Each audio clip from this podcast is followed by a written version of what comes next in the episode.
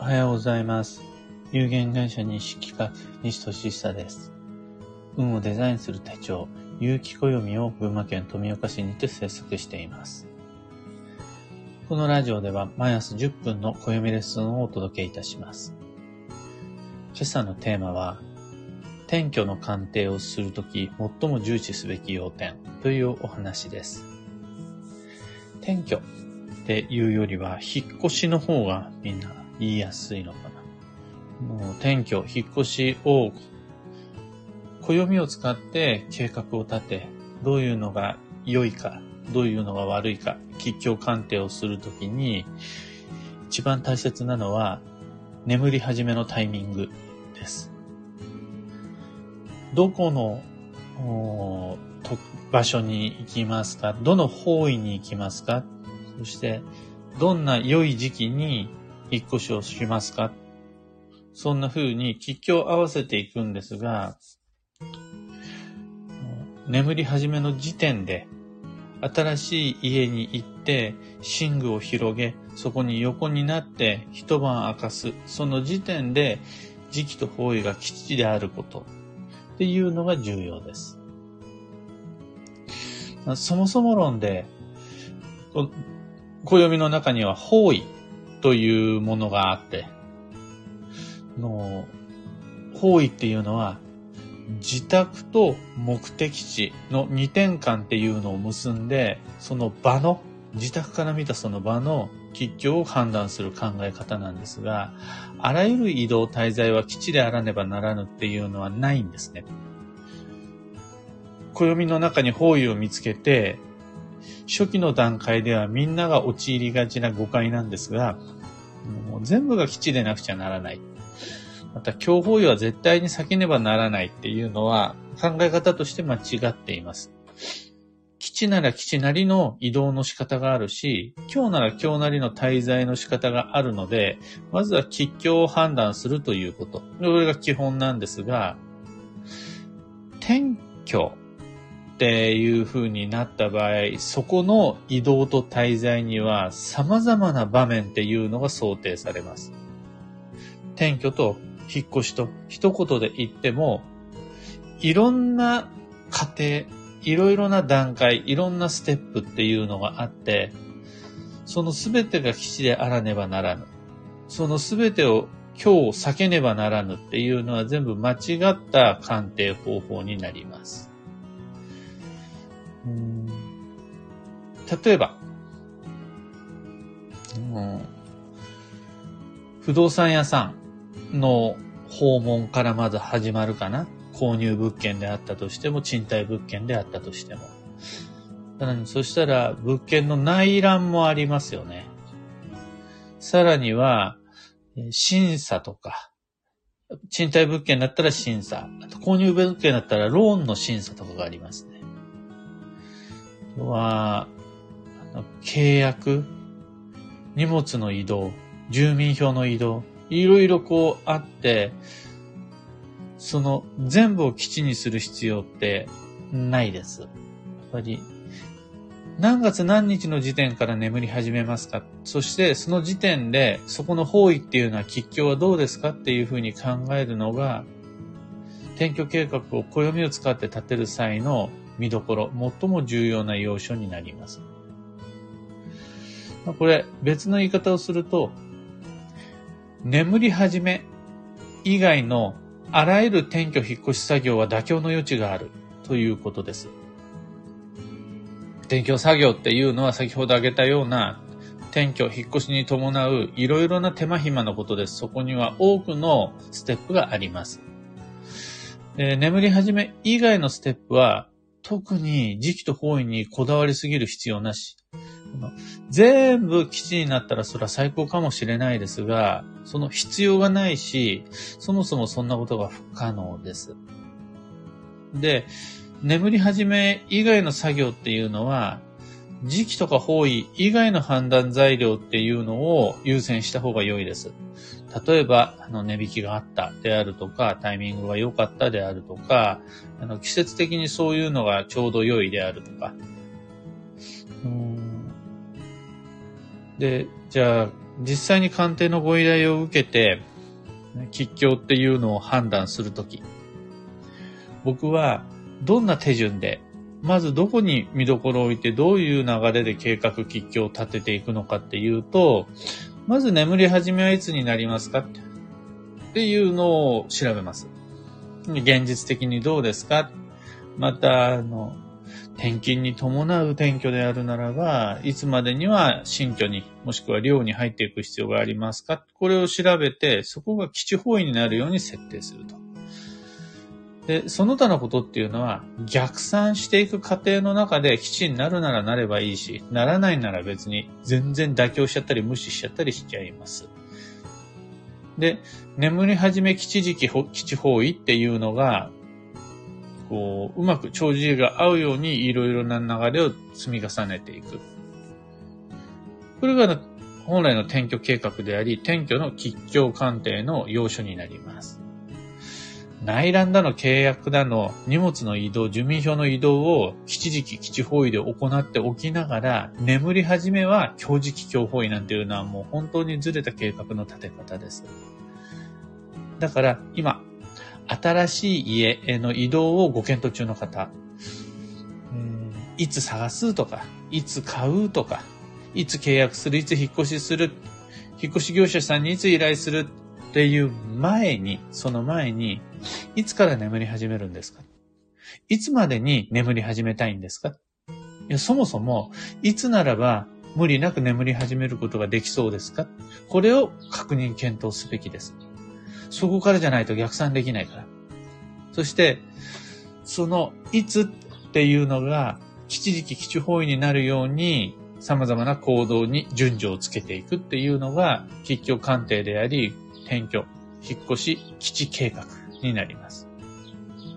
その結果、家庭の選択実行っていうのが全て基地で揃わなくても全く問題なし、そこには妥協の余地あり、というか、それらっていうのは、時期とか方位以外の判断材料っていうのを吉祥鑑定の目安にした方がいいです。例えば、それは値段とかタイミングとかになります。今朝のお話はそんなところです。一つお知らせにお付き合いください。有機暦先行予約限定セットのご注文を受けたまります。送料無料、一般発売日より早く、特別価格にてご自宅にお届けいたします。とてもお得です。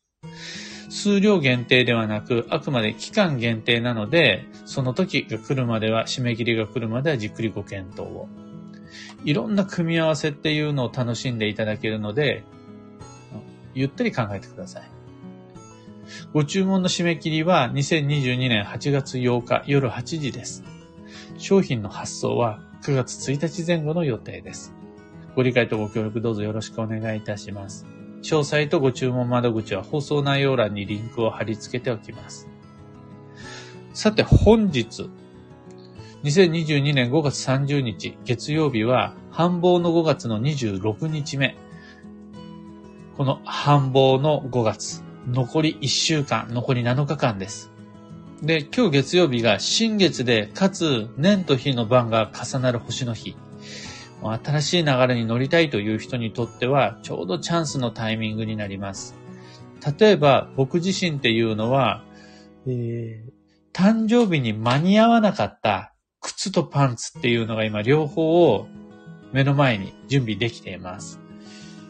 で、このね、新月の流れと、年番月番が同じ揃うっていうタイミング、あと月曜日とか大安っていうと、この流れに合わせて、その靴とパンツ初おろしする予定です。誕生日には間に合わなかったんですが、誕生月という流れに乗せて、新しい思い入れのある大切なものっていうのをスタートさせたいと思っています。で、誕生日じゃなくても、誕生月ではなかったとしても、とにかく本年度、今このタイミング残り1週間が運をデザインする上で最も大事な1ヶ月になります。毎日充実させて、いろいろ予定を入れて、人に会って、伝えて、聞いて、アンテナ張って、運をデザインして参りましょう。今日の運勢は、代謝、終えて始める、新陳代謝の代謝なんですが、これ区切りをつけるのが先。捨ててから手に入れるみたいな感じで、まず終わらせる。その後に始めることで、運が動きますよっていう感じ。始めてから、例えば新しいバッグを買ってから古いバッグを捨てる。だと、ちょっと流れ離してしまいます。まず、終わらせるのが先です。幸運のレシピは、ナタデココ。ナタデココっていうのは、の別にナタデココじゃなくてもいいんですが、その場合何なのかっていうと、原材料とは形状が異なる発酵食品。もしくは発酵させることで元の素材の形が別のものに変わったそういった食材がおすすめです。例えば、ナタデココです。回転寿司へ行くなら、初ガツオ、イサキ、タコなど、旬の魚介っていうのも初夏の美味しさおすすめです。初夏といえば、空豆も忘れずに、真夏になったら枝豆に変わっていきます。やっぱりこの5月の早い方の旬の空豆っていうのがおすすめです。以上、迷った時の目安としてご参考までに。それでは今日もできることをできるだけ。西企画西俊久でした。いってらっしゃい。みのきちさん、いつもありがとうございます。N シャンチさん、おはようございます。もけさん、おはようございます。ゆうさん、おはようございます。たかさん、おはようございます。ゆうさん、ちょうど転居の計画を立てているところです。8月の吉日にします。